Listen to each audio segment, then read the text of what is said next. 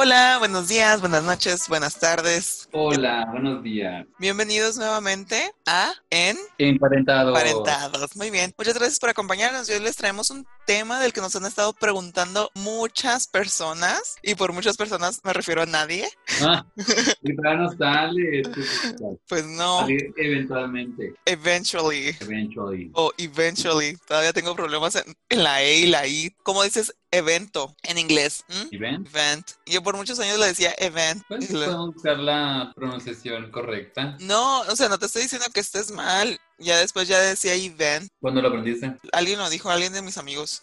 Así como que lo dijo muy marcado y dije, va. hmm, Fíjate, hablando de pronunciación, que ahorita vamos a hablar de pronunciación y todo esto, pero algo así que yo hago mucho, que luego se toma por mal, es que cuando yo escucho a las personas que pronuncian mal algo, yo lo repito con la, digamos, la pronunciación que para mí es correcta, que tal vez no es la correcta en sí, pero para mí es correcta, y la gente piensa que las estoy corrigiendo. ¿Y no crees que los estás corrigiendo? No, no los estoy corrigiendo, solamente que yo me acuerdo mucho de las pronunciaciones de las palabras, entonces como que no quiero que se me registre esta presión Incorrecta. incorrecta, para mí, Ah. que puede ser correcta. Entonces, ¿cuál es el tema, Antonio? El tema de hoy, primero que nada, buenos días, ¿cómo están? Ya que nadie me preguntó cómo estaba. Ah, es que ya estábamos preguntando antes. Sí, ya, bueno, Se ve que estás muy bien. Antonio Martínez, bien.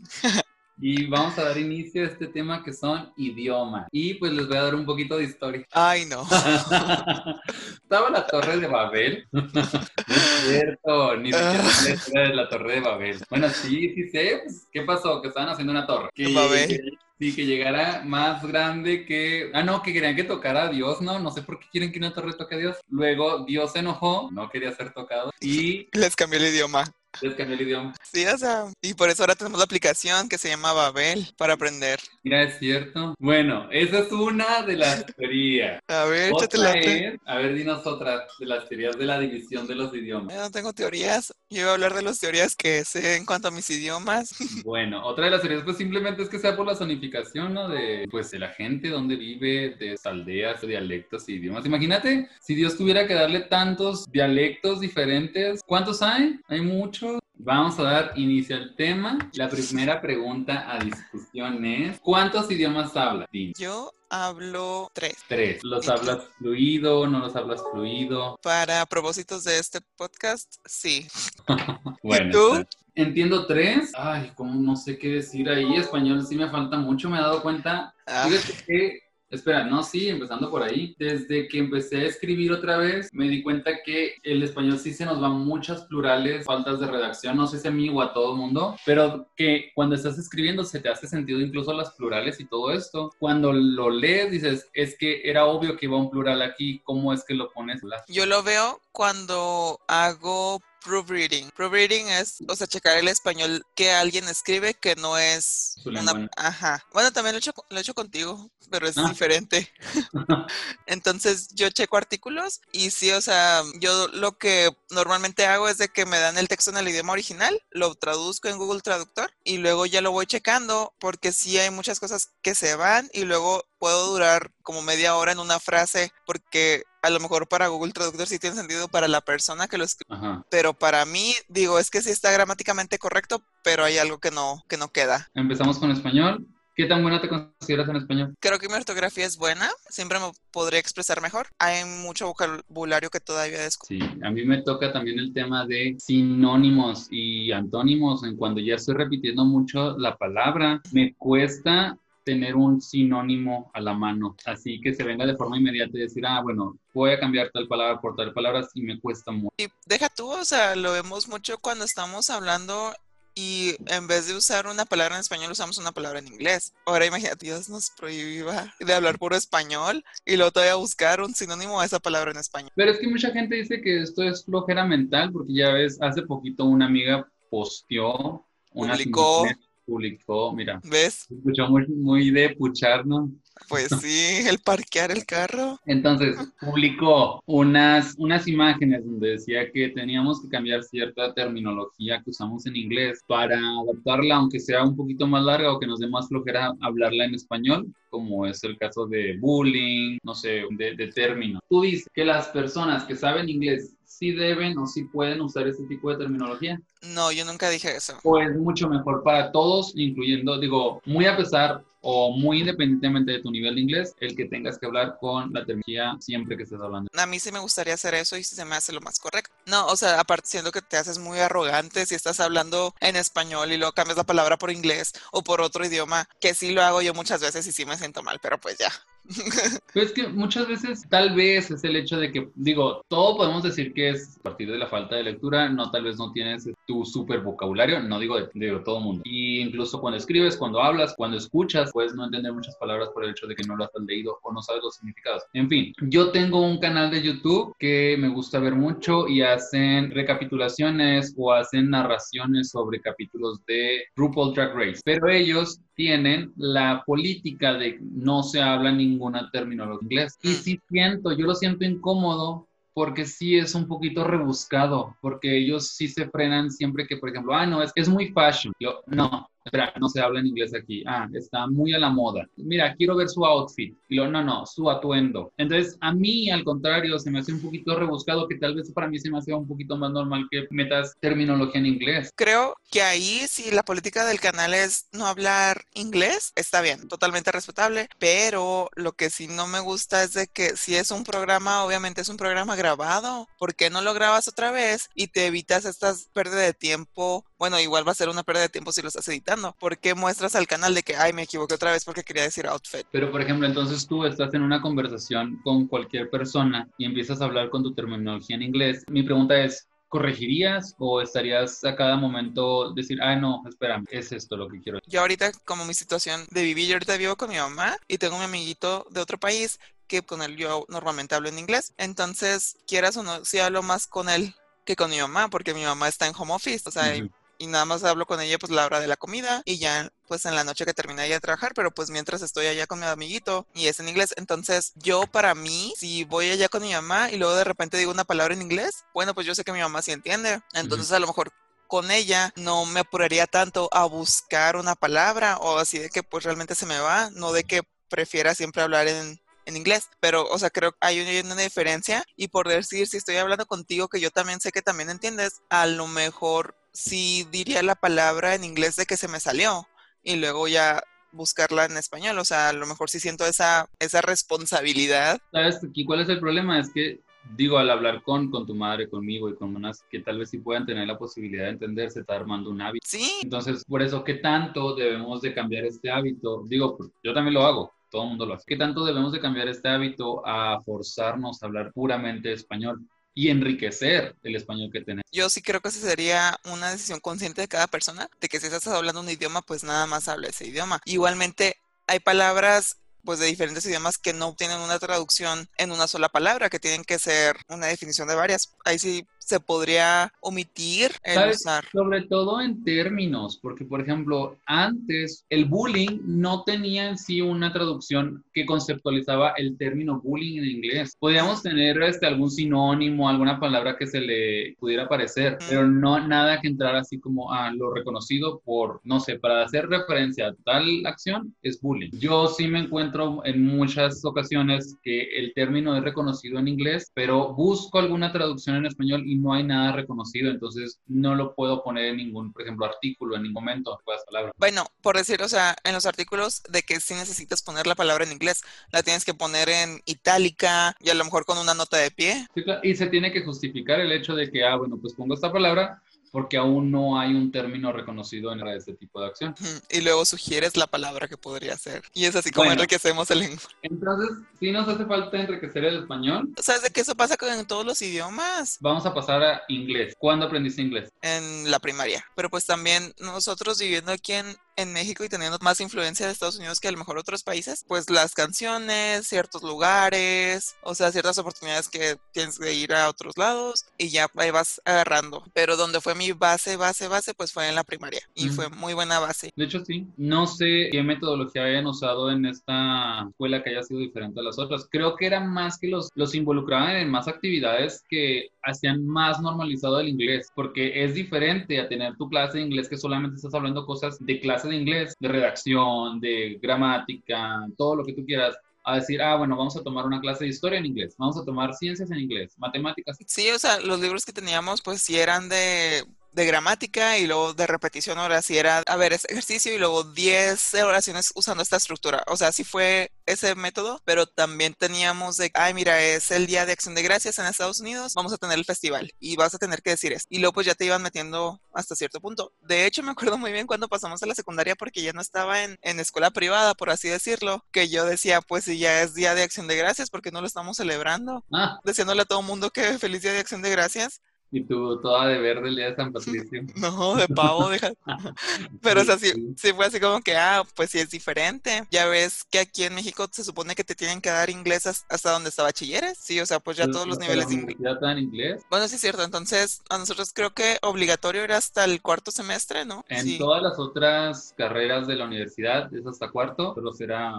Pues toda, sí. Ustedes tenían el concurso, curso de, de la abejita deletreadora, ¿no? Spelling Sí. Estoy tratando de hablar en español. No, sí lo teníamos. También teníamos otro concurso de inglés, pero general. Yo me acuerdo mucho que perdí con una palabra que era on, que tienes que decir algo con on. Y luego, así como que venía la, la imagen de un niño saltando en la cama. Entonces, the kid is jumping in the bed, dije. Y luego ya me... ¿Te recuerdas? Sí, pues que pues gané segundo lugar por eso. Y luego ya después el otro niño le tocó otra y la dijo bien. Y luego ya me dijeron, no, es que la tuya debió de haber sido on. Y yo, No, "Doña, viendo todo tu futuro. Pues veme.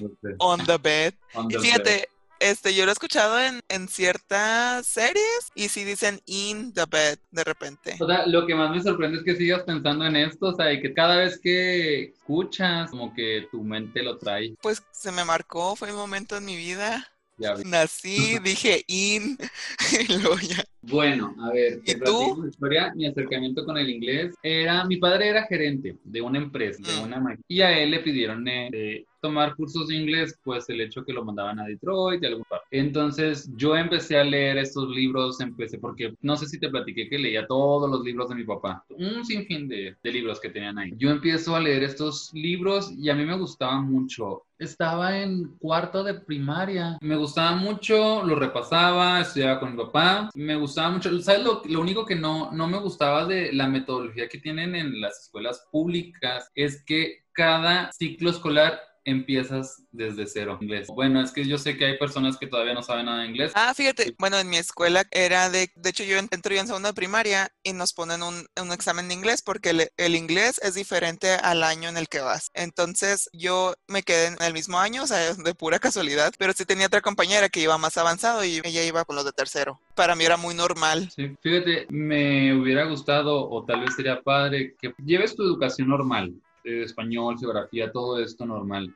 Pero sí el nivel de inglés que se tratara como un nivel aparte para que entonces tú pudieras estar a tu nivel de inglés y que no tuvieras que siempre empezar desde cero. Creo que sería la metodología que le hace falta a México para poder implementar más el idioma inglés. Entonces, o sea, llegaban a quinta primaria y otra vez desde cero. Cada año era empezar con verbo to be, con todo, o sea, era desde cero. ¿Y qué tal los niños todos lo sabían? O sea, y nunca falta el que se acaba de incluir al grupo, el no sé. Sí. Igualmente no había exámenes de, de diagnóstico. De Entonces colocación. Era como un, damos por hecho que hay, hay alguien aquí en el grupo que no sabe, por esto tenemos la ver. Es que. Pasamos a, a secundaria, secundaria pues es la misma metodología, prepa nos hicieron un examen, yo exenté para no tomar inglés y tenía la posibilidad de salir temprano o tomar francés, pues adivina. Sí, güey, claro, o sea, mi amiguita tomó, bueno, o sea, siempre tomó francés y una vez salí temprano y no tenía nada que hacer y la esperé afuera de la clase de francés. Ay, Dios. Pero pues uno era joven, inocente, Inocente palomita tomando. y pues sí, me arrepiento de eso. Si ya tenía la hora libre, pues me hubiera puesto a tomar francés y era gratis las clases. ¿Y cómo está el francés de tu amiguita? No sé, ya no le hablo, porque nomás hablo francés. Ay, qué triste historia. Y luego ya universidad, también hi- hicimos el examen y creo que yo me pasé hasta el segundo nivel, ¿no? Segundo, tercero, creo que creo, tú, tú no hiciste examen, ¿no? No, no me acuerdo por qué no lo hice. Me acuerdo que, que te sacaron de una clase por gestoso. Yo creo que fueron diferencias de opinión. Ah. A mí me dijeron que, o sea, porque claramente tenía el nivel más alto que los demás. Sí, ahí andabas. No, yo no andaba de gestosa, pero bueno. Bueno, este, entonces ya regreso como a tercero, cuarto, y es como el momento en que me voy a China y ya. Pues sí, me enfrenté ante la idea o ante la que mi inglés no era, ¿no? Clases las daban en inglés, entonces pues también lo que me lo dieran. O sea, y era así como que, bueno, me lo vas a decir en inglés, pues igualmente voy a tener que esperar un ratito. Y ya, ahí estamos. Sí siento que me gustó, me gustó aprenderlo y me ayudó en los dos idiomas. Por decir, aquí, yo me acuerdo que habías mencionado que aprendiste inglés con Celine Dion y con Whitney. Ah, sí. No, o sea, a mí me gusta mucho aprenderme las letras de las canciones. Me encanta. No sé por qué. Ah, sí sé por qué. Hay una historia. Mi madre, cuando era chiquito, me pagaba por aprenderme las letras de las canciones. Me acuerdo mucho que la primera canción que yo me aprendí fue la de One y me hacía cantársela. O sea, no sé por qué no me haces de canto, ¿verdad? O sea, digo, si ya, si ya me iba a pagar por... ¿Cuándo te pagaba? Como Dios. Entonces de ahí se me hace la, la, costumbre de siempre aprenderme las canciones y luego como me gusta mucho cantar, de ahí la, la razón. Entonces sí había un momento, sobre todo de la universidad, que sí sentía que todo mi inglés se basaba en las que se listan. Y ahí me verás. ¿Y nunca le preguntaste a tu mamá que por qué te decía eso? ¿Por qué me pagaba por aprender? Ajá. ¿Sabes? Yo creo que ella sentía que era la forma que iba a aprender inglés. ¿Y qué tal si te aprendías en español? De los 80 y luego también tipo de canciones de Celine Dion y Whitney Houston que son puras baladas de señora y ahí me verás yo con todo mi vocabulario de baladas de señora. Y solo lo eran puras canciones tristes. Pero tú puedes escoger la canción. Pues no sabía mucho de esas canciones, entonces todas eran tristes. ¿A cómo qué edad empiezas a aprenderte las canciones? Como a los 11, 12 años. ¿Y a qué edad te dejó de pagar tu mamá? no me acuerdo. Fíjate. Hasta la fecha. Como, como, esos chistes que dicen, ¿alguna vez viste tal película por última vez y nunca supe que ¿Qué era tu última vez? Tal vez llegó el momento en que fue mi última vez que me pagó y no, nunca supe que me iba a dejar de pagar. Pero se me fuera que ahora que tienen sus viajes en carretera, tu mamá le va, ay, ¿por qué? Ay, ¿Por qué le pagué? Y luego mi papá deja tú, así que, oh. ¿Y a tu hermana? No, ah. Pero qué padre, o sea, nunca hubiera pensado yo en esa forma de, de dar una muy atractiva opción a mis hijos, ¿no? Pues, sí, pues ya es que ahora se les paga así como que, ay, te voy a pagar por alzar tu cama. Que no se le paga directamente, pero es como te doy fichitas y estas fichitas las puedes cambiar por papel. Que también se me hace mal porque dar la cama, estudiar o estar haciendo que seres de la casa. Esto era estudiar inglés. ¿Quieras o no estudiabas? Sí, o sea, yo lo veo más de que, ok, estudiar inglés porque no te dan un inglés suficiente en la escuela. Pero fíjate que es raro porque yo me aprendía las letras y al pie de la letra, literal, pero no sabía que estaba cantando. Yo podía acordarme de todo en inglés, pero no sabía si estaban usando una forma gramatical, si tal palabra significaba tal cosa. ¿No las traducías? No las traducía. ¿No te pagaban? fíjate, me hubieran dado cinco pesos no, no me pagaban y ya fue hasta secundaria donde yo dije, bueno, estoy cantando. Entonces yo no las traducía hasta que llegué a secundaria, fue donde yo empecé a comparar las letras pero esa, esa fue mi forma de, de, conectar el inglés con el español. Yo tengo la letra en español, yo tengo la letra en inglés y voy comparando de por qué. Me acuerdo que una de las primeras canciones, para que más o menos te ubiques en tiempo, que traduje fue Nothing in This World de Paris Hilton. Ay, no, qué horror.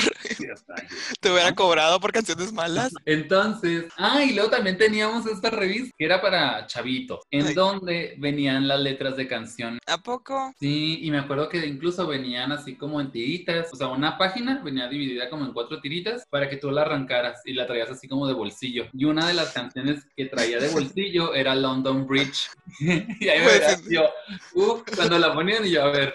Sacabas. El acordeón y yo, órale. Pero, o sea, no se me hace tan lejos el London Bridge. Eh, ¿Era secundaria? Pues por eso no te se te hace lejos, pero pues mira, ahora lo verás, te voy a decir. Fue como el 2005, 2006. No, 2006. ¿Ves? Ya hace 14 años de esa canción. Sí, pero, o sea, yo me acuerdo que cuando salió London Bridge, pues lo teníamos en el Ares, porque siendo que tú ibas con tu papelito esperando en cualquier lado que lo pusieran. En la radio. ¿Nunca te tocó hablar a la radio para pedir una canción y luego la sí. No, no, no, nunca la grababa. Lo que sí me tocó era pedir una de Green Day. Era cuando teníamos el Messenger, entonces yo así como que no tenía nada con que platicar. Y luego le dije a una amiguita, ay, pedí una canción de, de Green Day, ponla el radio, pero ponla ya, o sea, para que lo escuches. Y luego le digo, ¿la escuchaste? Y me dice, sí, pues el final. Y yo, ah, la pedí yo. Yo una vez hablé y luego, ¿cuál era? Una de. Ay, esta mujer que cantó con el de Linkin Park. Evanescence. Emily. se llama Emily. Live. Hablé al radio y le dije, oiga, ¿me puede grabar la de Britney? Y ya me la grabaron en un disco y me dijeron, ay, sí, pásale a la radio a tal hora. Y ahí voy yo. Y me dieron mi disco y yo estaba súper feliz con mi disco que nomás tenía como dos canciones, la de My Immortal y la otra. Con este, ¿cómo se llama? Aníbal. Ah, con Aníbal, sí, sí, fue con Aníbal. Ya hablando de la música, yo no me acordaba, en como en quinto de primaria o en cuarto me empezó a gustar mucho Green Day. Ujú. Entonces me compraron mi álbum de Green Day y ya yo ya me sabía todas las canciones y así. Y lo bueno que sigue en mi vida como fanática de Green Day, entrar a los foros. Ya ves que se usaba mucho MySpace y todo esto. Entonces, Pues Ares no tenían chance. no sé por qué no funcionaba de repente alguna canción. Ok. O no sé si porque era muy vieja, si porque cualquier cosa, ¿no? Entonces ya yo me pongo en foros de Green Day y luego me acuerdo mucho que voy con mi hermana y así como que entramos a un chat room.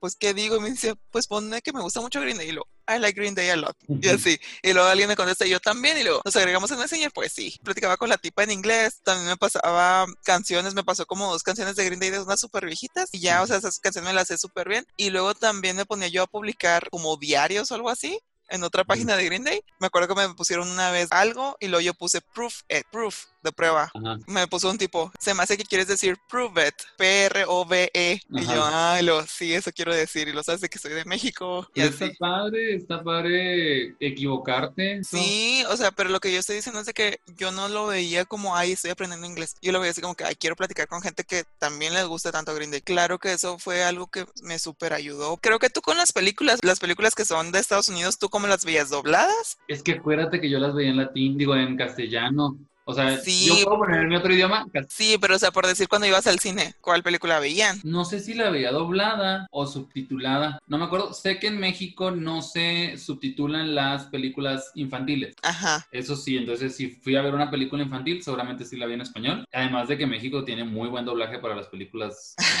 infantiles. Tiene muy buen doblaje. Sí, o sea, me encanta el latino. Pero las otras no sé si las veía en inglés o las... Porque si era algo en mi casa, yo creo que apenas aprendimos a leer, mi hermana y yo, y mi mamá dijo que por fin ya podemos ir a ver las películas ya subtituladas. Y yo me acuerdo que íbamos con mi familia y yo así que es que mamá, es que no puedo ver la película porque no alcanzo a leer. Y ahí, que estabas chiquita. pues sí, la pantalla estaba grandota. Y tus ojos estaban chiquitos. Entonces, o veías abajo o veías arriba. Incompetencia, ¿ves? También hay que reconocer que algunos doblajes son buenos. Sí, Entonces, hay, hay veces que sí disfrutas mucho el doblaje y dices, sabes que sí la quiero ver en español porque el doblaje es muy bueno. pero tiene que ser una película animada. En mi caso, Bueno, sí, entonces también mi familia siempre fue de, de ver la película, pero subtitulada. Si no se puede, pues no vamos al cine, o sea, se acabó. Ah, Y, lo- y luego también, pues en mi casa de que les gustaban mucho los Beatles y así ot- otras bandas y luego nos poníamos a cantar, entonces pues ya, y luego a ver quién quiere cantar y luego pues no sabes tocar ningún instrumento, entonces tienes que cantar y luego, ah, bueno, pues canto. ah, y ahí empezabas a aprenderte las letras. Pues sí, o sea, y también porque sí me gustaba la canción. Fíjate, entonces, la música creo que sí juega un papel muy importante en un idioma, pero también cuando, cuando lo hacen correcto, porque también puede ser un arma de doble filo. Porque yo recuerdo cuando estaba tomando clases de inglés antes de irme a China, que a mí me hacían escribir ensayos, que me decían, tienes cinco palabras, hazme un ensayo sobre tal. Y ya, pues como te digo que todo mi inglés se basaba en canciones, yo escribía de, ah, pues está. Entonces me decía profe, no, es que tienes muchos vicios de lenguaje. Y yo le decía, a ver, no, Y, no, o sea, yo lo vi en una letra de Whitney Houston y así está escrito como lo estoy poniendo yo, como tú con el de Jumping in the Bed. Entonces ya me dijo, ¿sabes qué? Es que los artistas modifican sus letras y hacen errores gramaticales para que queden en los tiempos de la canción y con el ritmo. Y yo, "Ah", pues hazte cuenta así. Me, Te me borró la mente. No, sí, totalmente. Entonces, ahora ya cuando escucho algún error gramatical en una canción, digo, ah, Se equivocó Whitney Houston. bueno, yo me acuerdo que yo jugué Banjo Kazooie, que era mi videojuego favorito, pues en Nintendo, y estaba en inglés y me lo pasé. Y lo que aún no entiendo es que el último, o sea, el último nivel es como un laberinto, en que cada paso que tú das en el laberinto es así como tienes que con- contestar una pregunta sobre el juego o tienes que contestar una trivia de conocimiento general. Y era así como que, a ver, en la villa de no sé qué del juego, ¿de qué color es esto? Y me lo supe todo, lo pasé, pero no sabía si, o sea, porque pues no creo que venían así como que en la canción de Celine Dion, ¿qué parte dice eso? Entonces, no sé cómo me lo pasé. Antes uno se pasaba los videojuegos así A lo mejor tratabas cada vez. y luego ya reconocía patrones y dije, ah, tal Sí. es la B, tal pregunta es la C. Pues igual no tenías nada más que hacer. Ah, Bueno, ahora sí, ya hablamos de español, ya hablamos de inglés. ¿Qué te hace ir por un tercer idioma? Algo salió como que de aprender alemán. Antes de, de entrar a la universidad y luego mi hermana se la metieron en el curso de alemán y yo le decía a mi mamá, pues yo también quiero y luego me dice, pues termina primero el inglés, que te den el diploma y luego ya lo termino y creo que fue cuando ya entramos a la universidad y luego yo quería también alemán, pero no estaba el curso abierto, pero pues yo sí nada más lo quería para aprender, o sea, pues me llamaba la atención y pues también porque nosotros estudiamos relaciones internacionales y decía, pues tienes que tener otro idioma. Total de que el único idioma que está abierto, pues es el de chino. Pues hay muchos en el centro de idioma. En ese momento nada más estaba inglés y chino ah, en el campus. Entonces, o que se me acomodaba con el horario, no sé. El caso es de que le digo a mi mamá, pues nada más hay chino. Me dice, pues métete. Y yo, ay, ay mamá. Bueno. Pues está muy difícil, pues que tiene ahí te metes un rato. luego. Y pues ya veme aquí. Pues mira, de hecho, a mí quien me introdujo al mundo del chino fuiste tú y mm. otra amiga que me dijeron, ah, es padre, bla, bla, bla, y también tienen la de incluso de ir a China con una beca. Ya, pues vámonos, entré, me gustó, siento que es un idioma bastante bonito. Apliqué para el examen, me dieron meses, fui, regresé a los seis meses, terminé mi carrera y luego se abre otra vez la oportunidad de irme, ahora aplicando para un año y me fui. ¿Qué piensas tú? O sea, ¿hubieras escogido otro idioma? Yo creo que no, me gusta mucho hay una maestra que a mí me recomendaron mucho que para llegar a ella es así como el último... Del banjo. Del banjo. para llegar a ella tenía que adelantarme algunos niveles, entonces estaba como que, oh, o sea, puedo ir conforme a, a, mis niveles o puedo saltarme para estar en su clase. Me salté y me gustó mucho su metodología porque ella tenía una metodología en decirme, ¿sabes qué? aprendes de tal palabra. No sé, digamos, oportunidad. Lo, ahora vamos a decirme un sinónimo. Lo, ah, pues ese es. Antónimo. Ese es. Y luego decía, bueno, ¿y la oportunidad que se hace? No, pues se atesora, se aprecia. Y ella, todo eso te lo hacía preguntártelo cada clase, o sea, tenías 30 palabras de las cuales tenías que saber el significado, tenías que saber el antónimo, tenías que ver si, o sea, si se conjugaban, si no se conjugaban, y entonces ya aprendías sinónimos, antónimos, conjugaciones, todo lo demás. Mm. Y está padre porque muchas veces creo que en español tenemos cierta palabra, pero no sabemos cómo utilizarla. Por si yo lo veo como con roto y quebrado. Bueno, uno si se equivoca con de que, ay, ¿cuál va? ¿Cuál va? O a lo mejor nada más usas una, pero sí sería también muy útil que nos enseñaran de esa forma, porque yo creo que nada más nos enseñan de que esta palabra se escribe así, este verbo se conjuga de esta manera. O incluso significa esto nada más, pero no te dicen en qué ocasión es utilizado uno, en qué ocasión y cuál es la diferencia. Mm. Entre, que es lo que, por ejemplo, me gustó mucho de, del chino, que incluso aunque hay palabras que hay una que, por ejemplo, turán y hay o run, creo, que las dos pueden significar lo mismo, pero sí te marcan mucho decir, sabes que en esta situación, por este contexto, no se utiliza tal palabra, se utiliza la otra. Y es cuando tú empiezas a asociar, cosa que aquí no hacemos. Pues sí. Pero, pues es esto. No sé, ahorita francamente no sé si, si seguiría estudiando. Sí recomendaría mucho estudiar chino, pero ahorita no sé si, si yo lo... Yo sí. Bueno, a mí sí me gusta. ¿Hasta cuándo lo vas a estudiar? Hasta que mi chino esté igual que mi inglés. Pero nunca va a estar igual. Claro que sí. no, o sea, nunca vas a igual porque vas a seguir aprendiendo inglés. Pues sí, pero o sea, por decir, con el inglés yo siento, me siento muy a gusto, yo puedo ver todo lo que tú quieras en inglés, pues te puedo escribir. Y en chino a lo mejor sí te escucho muchas cosas, pero pues no tienen que ser muy técnicas. Entonces sí me gustaría especializarme más en el lenguaje y también poderlo hablar mejor. Porque justamente anoche estaba hablando con unos chinos y lo así de que palabritas que no recordaba o cosas así, entonces pues está perdiendo. Un momento cuando, cuando no, no tienes la palabra en... Fíjate, pues ya ves que en el chino, bueno, para los que sepan poquito más, son sílabas. Entonces, si yo me acuerdo de la primera sílaba y luego me acuerdo de la siguiente sílaba empieza con, no sé, con S, ahí estoy. Por decir, anoche estaba de que quería decir certificado. Entonces yo decía Zhengshu y lo no, no es Zhengshu, es like Zhengshu, Zhengshu. Ah, Zhengshu entonces la digo con todos ah. y, ya va quedando. ¿Estás esperando ahí? ¿Dónde? Pues sí, pues sí. Para eso me pagaban para mi tiempo.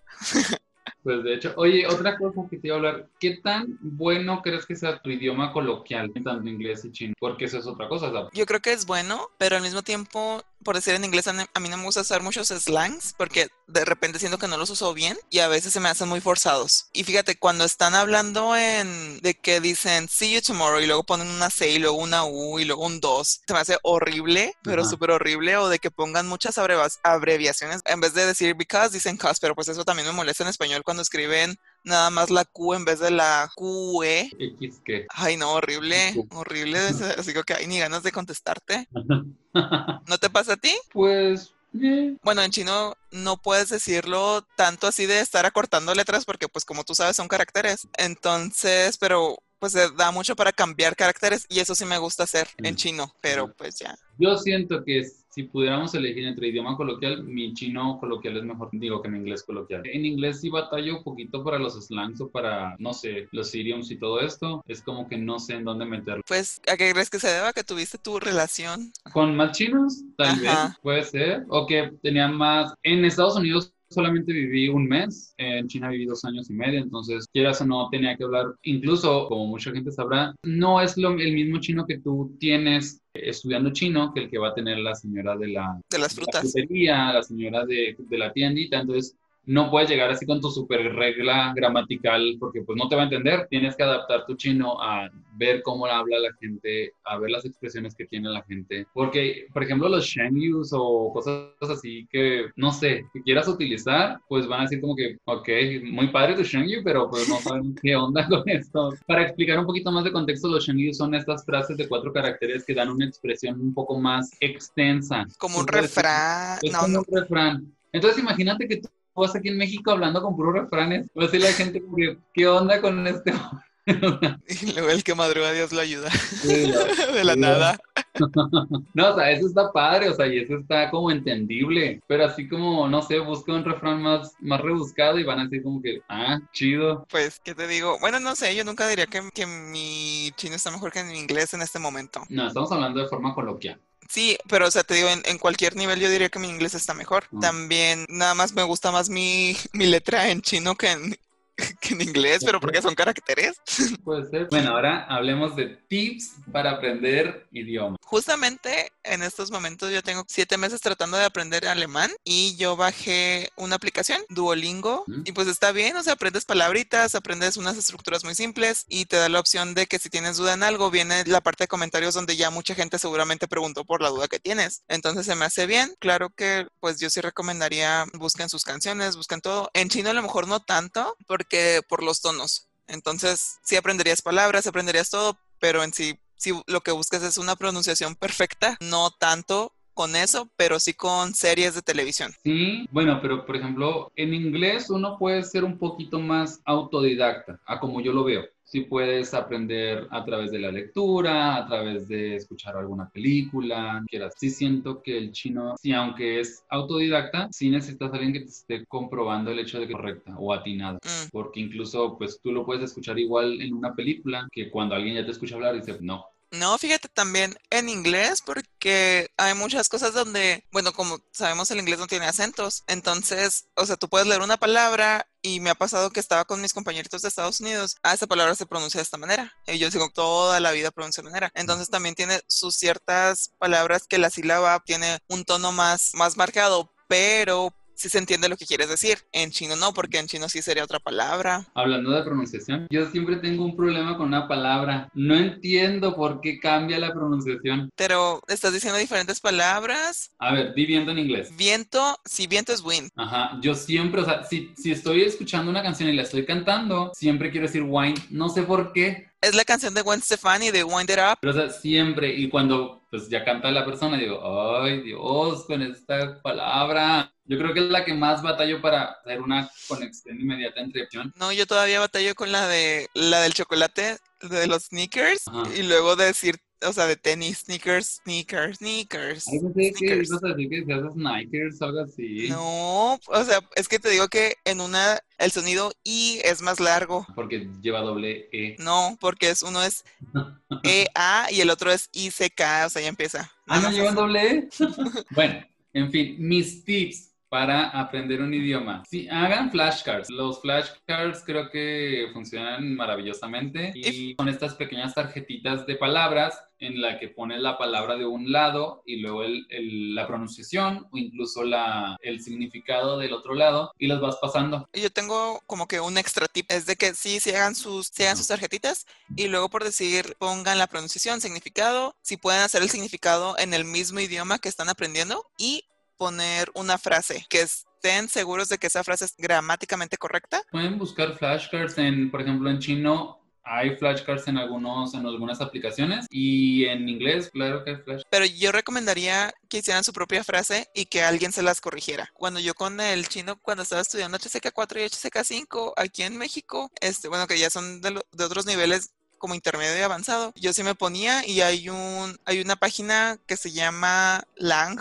como del language, lenguaje 8, y ahí te corregían personas nativas. Entonces yo lo que hacía era de que, ok, si es la palabra, no sé, bote, y luego yo podría escribir el bote azul de mi cuarto, no sé qué, algo, y luego ya me lo corregían y luego ya lo ponía en el flashcard. Entonces se me hace más fácil de recordar algo que tú hiciste desde el principio que recordar una frase que ya estaba prescrita. Pero bueno, a, mí me ayudó muchísimo. Ya que estás diciendo esto, lo del Langba, mi segundo tip es escriban, escriban todo y sin problema o sin miedo a equivocarse. O sea, usen, si una palabra ustedes creen que se utiliza en tal contexto, úsenla, suban este escrito a Langba y va a haber gente nativa que les va a corregir y les va a poner la razón de decir, sabes que esta palabra no va en tal contexto por el hecho que pues ya te, dan te darán la razón. Yo usaba mucho esa página, yo creo que tenía como 200 entradas ahí y luego resulta que hice una amiguita y luego de, ya después de estar en el, bueno, en el Confucio como estuvimos los dos, resulta que un amigo se va a ir a la universidad donde está ella y le digo, oye, oye, se conocen y luego ya pues seguimos platicando y después esta, esta chava también viene a México y ya nos conocimos también aquí, también fui a China dos semanas y ya fuimos a la escuela esta y nos conocimos ahí y luego ya después ella vino para acá, para Chihuahua, también pueden conocer gente en internet. Esto, esto es el, el, tercer tip que tenemos con consíganse un language partner, que el language partner es tu compañero de idioma con el que esta persona quiere aprender el idioma que tú eres nativo y... Puntualmente se puede enseñar. Otro tip, váyanse al país. Sí, busquen una beca. Hay muchas becas. Mm. Deberían de checar ahí la página de Amexit si son mexicanos. son mexicanos. De otro lado, pues la página de su embajada, que seguramente van a tener algún convenio, alguna, incluso con sus universidades. Como les decía, va a ser muy diferente el idioma que les está en la calle, en el país, ya viviendo ahí, que el que puedas obtener a través de un libro, a través de alguna clase. Incluso hablando de esto, hay muchas clases con hablantes nativos, que ya se hace esto a través en línea y todo esto, que ya puedes tú tener tu, tu acercamiento con algún hablante nativo sin que seas amiguito de Sí, pues, o sea, también todas las aplicaciones que son como Hello Native o Hello Talk o quién sabe qué es, bajar una aplicacióncita, ponerse a leer, porque yo me acuerdo que tú me regalaste un libro en chino y era cuando mi chino estaba un poquito más abajo, digamos, o mucho más abajo, y sí me tomaba como una hora leer nada más una página, pero me ayudó muchísimo, o sea, yo creo que es lo mejor que pueden hacer, y luego ver programas de televisión, cantar, todo lo que los sumerja? Pues mira, yo creo que tienes que detectar qué es lo que te gusta y también, o sea, no crean que si, digamos, hay un libro muy famoso en chino, lo que tú quieras, o en cualquier idioma, tienes que leer es, tú lee lo que a ti se te ocurra, desde el periódico, chistes, Igualmente, si quieres ver cualquier tipo de programa, puede ser una serie, puede ser una novela, puede ser un corto. en este, YouTube hay muchos. Recetas, todo, todo lo que puedan. O sea, incluso sí, en YouTube hay muchos, o sea, desde cuentos para niños, lo que quieran. Por ejemplo, quiero ver a alguien que haga unas reseñas de mi serie favorita. Seguramente va a haber alguien en, en el idioma que quieren aprender que lo va a hacer y ustedes van a empezar a detectar o asociar contenido con eso. Entonces,